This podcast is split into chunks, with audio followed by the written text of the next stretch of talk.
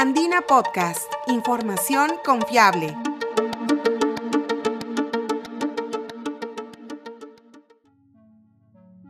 Bienvenidos, soy María Fernández, periodista de la agencia Andina. Sembrar plantas en el espacio ya no es algo difícil de imaginar. Desde hace algún tiempo, los astronautas de la NASA vienen trabajando muchos experimentos con plantas en la Estación Espacial Internacional. Incluso han podido disfrutar de sus primeras cosechas. Cuentan con un jardín espacial al que han llamado Belli y con una cámara de crecimiento para la investigación de plantas denominado el hábitat vegetal avanzado. Inspirados en ambos sistemas de producción de vegetales, un equipo de jóvenes peruanos ha desarrollado un nuevo diseño para la producción futura de cultivos en el espacio, que se caracteriza por ser desplegable y principalmente pensado para las misiones de exploración de larga duración. Este proyecto resultó ser uno de los tres ganadores del Space App Challenge Lima 2021, una hackathon que busca resolver problemas planteados por la NASA, que se realizó el 2 y 3 de octubre. Por ocupar el primer lugar en este evento tecnológico, el equipo llamado Space Roots también representará a Perú en el concurso global de la NASA Space Apps Challenge 2021. Si deseas conocer más sobre este innovador proyecto, ponte los audífonos y sigue escuchando este podcast.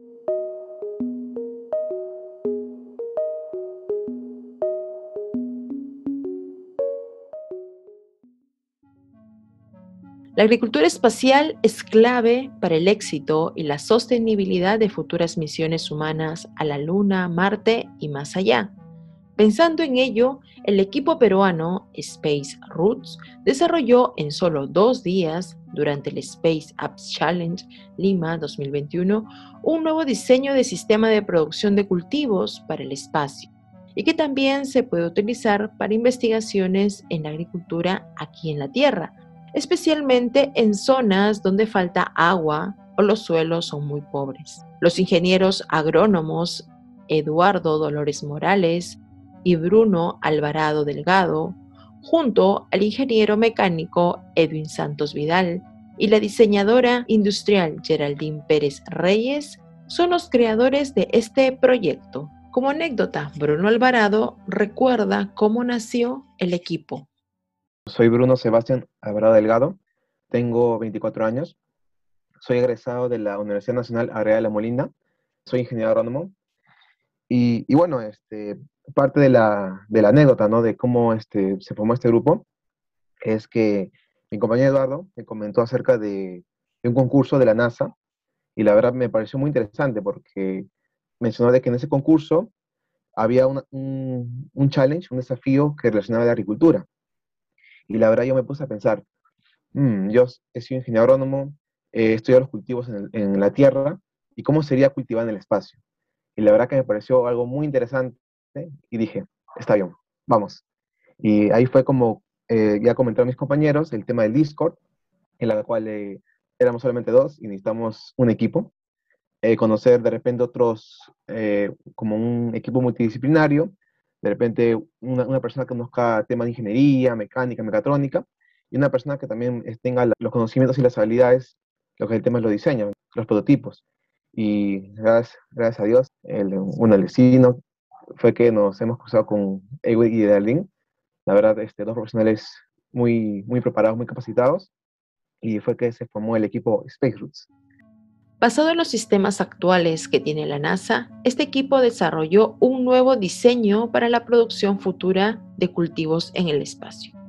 Este sistema está muy centrado en las primeras misiones de exploración espacial que no serán capaces de transportar grandes instalaciones, es por ello que crearon un módulo del tamaño de una refrigeradora que no ocupe mucho espacio.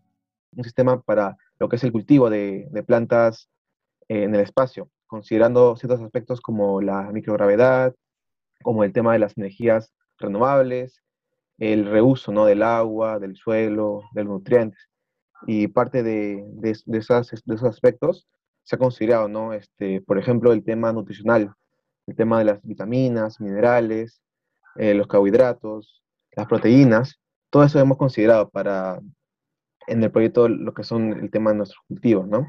También hemos considerado aspectos como el tiempo de cosecha, porque la, prioridad sería de que no sean cultivos que tarden más de 5 o 6 meses, sino que tengan una duración de, de repente 3, 4 meses, para que los, las cosechas, los alimentos se obtengan de una manera más, mucho más rápida. También hemos considerado aspectos como el tema de las semillas también, es, que sean semillas que puedan resistir más de un año. El tema de las, de las semillas ortodoxas, que permite esa conservación. Y también el tema de la refrigeración de los productos. Productos que no requieran las condiciones mínimas para, su conservación a, a, varias semanas o meses. Todos esos aspectos hemos considerado y también lo que es el tema de el sistema del riego, ¿no? Como, como se puede saber este, en el espacio, el agua normalmente tiende a, como no, no hay gravedad, como acá en la Tierra, el agua tiende a flotar, por así decirlo, no precipita.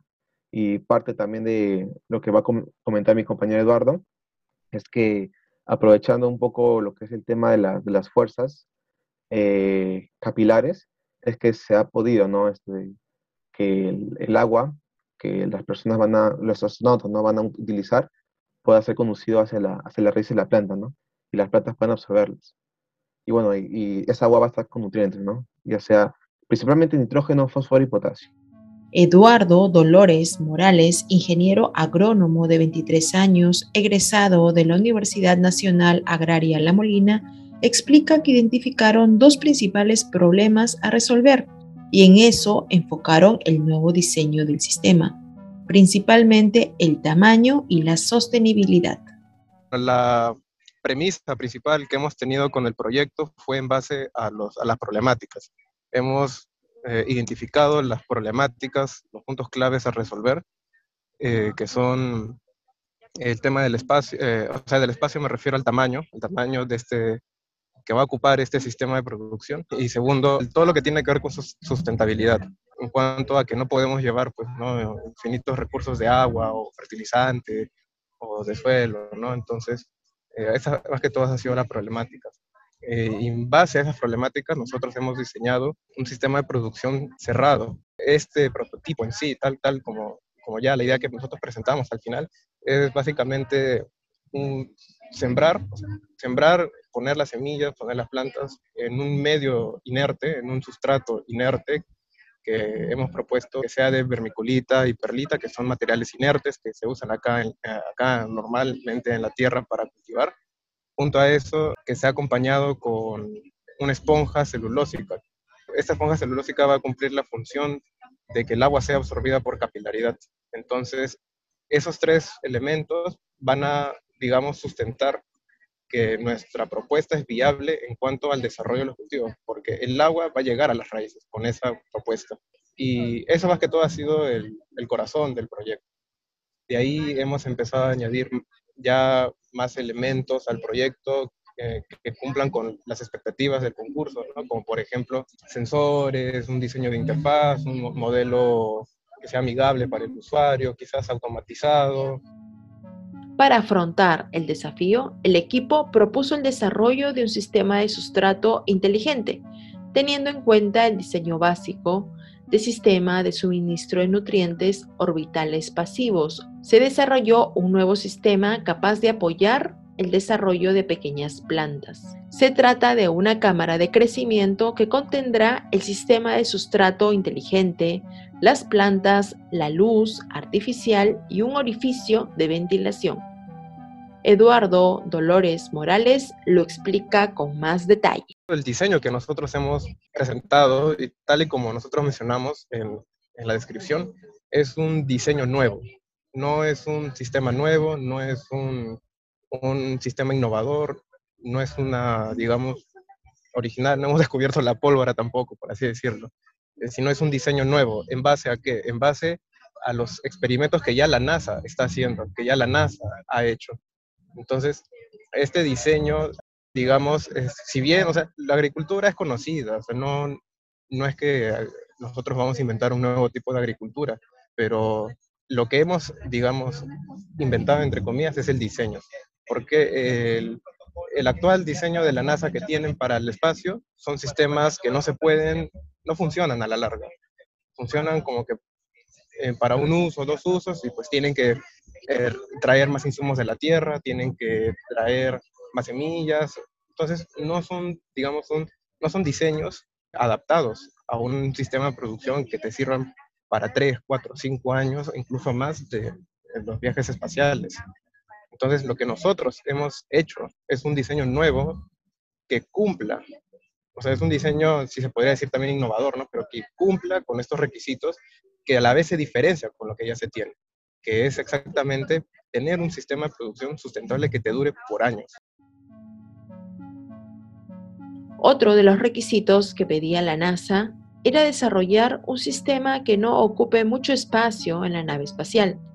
La diseñadora industrial Geraldine Pérez lo explica así. Uno de, las, de los requisitos de la NASA fue proponer una idea plegable. Entonces, esto se usa mucho, sobre todo para espacios pequeños. En este caso, una nave espacial, sabemos que tiene todas las paredes ¿no? colchonadas, tiene, tiene todo este espacio ocupado. Entonces, la idea era proponer una solución que no ocupe tanto espacio, ¿no? que pueda adaptarse a un espacio reducido. Y lo que nosotros propusimos en este caso fue realizar este sistema en forma de tipo acordeón. Es decir, que puedes reducirlos de acuerdo a la necesidad del usuario. Entonces, básicamente fue eso, que todo esto, este sistema se pueda agrandar o reducir. Pero también teniendo en cuenta que estas piezas son pesadas, tratamos de trabajar con otro tipo de material, ¿no? Propusimos hacer no, no, no el uso de metales en sí, sino aprovechar las tecnologías que, que son estas innovadoras, como la impresión 3D, ¿no? Que, que tienen muchas posibilidades en cuanto a diseño y también en ensamble y se usa bastante también para la robótica. También los materiales ¿no? que estamos proponiendo son, son amigables, entonces este tema de diseño, función y también responsabilidad con el ambiente y el tema de economía circular es bastante lo que hemos usado para la aplicación en este proyecto.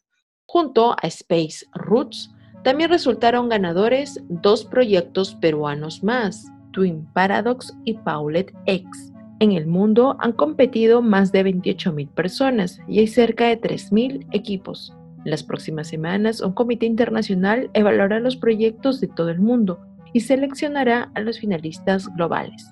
Solo serán 10 los ganadores a nivel mundial. En mes de diciembre serán ustedes los 10 ganadores globales. Ellos van a poder presenciar un despegue de un cohete espacial de la NASA y también van a tener la oportunidad de poder este, exponer su, proyecto frente a toda la, a la, comunidad de la NASA. Y bueno, estamos con toda la expectativa, con, con todas las, las ganas ¿no? de poder este, ser uno de esos ganadores. Como palabras finales, quiero decir de que la razón de, por la cual, según mi punto de vista, hemos quedado en primer puesto han sido por tres pilares principales. El primero es que hemos sido un equipo multidisciplinario personas diferentes, con pensamientos diferentes, con carreras diferentes, pero trabajaban en equipo y con un solo objetivo hemos podido eh, lograr bastantes cosas, ¿no? Ahí nuestra creatividad y, e innovación así lo abroten y todo se ha conglomerado. El segundo pilar ha sido nuestra, nuestra motivación. A pesar de las dificultades que se presentaron, el cambio de, de, planes, de ideas al comienzo, eh, no nos hemos rendido, hemos seguido para adelante, hemos eh, estado calmados, perseverantes y hemos podido superar esas dificultades y como por así decirlo recompensa hemos salido ganadores. Y el último pilar es la determinación que hemos tenido, estar seguros de que lo que estamos haciendo definitivamente nos iba a dar frutos. Y, y así fue. Y, bueno, decía a todos, los, todos los oyentes, a todas las personas de que si tienen una meta, siguen luchando por ella hasta, hasta el cansancio y nunca se rinda. Sigan con sus sueños, para adelante.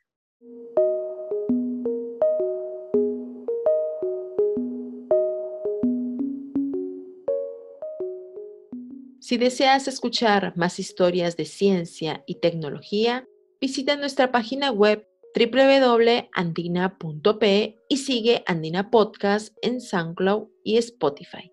Este podcast fue producido por María Fernández y editado por Quilla Cuba. Gracias por escuchar.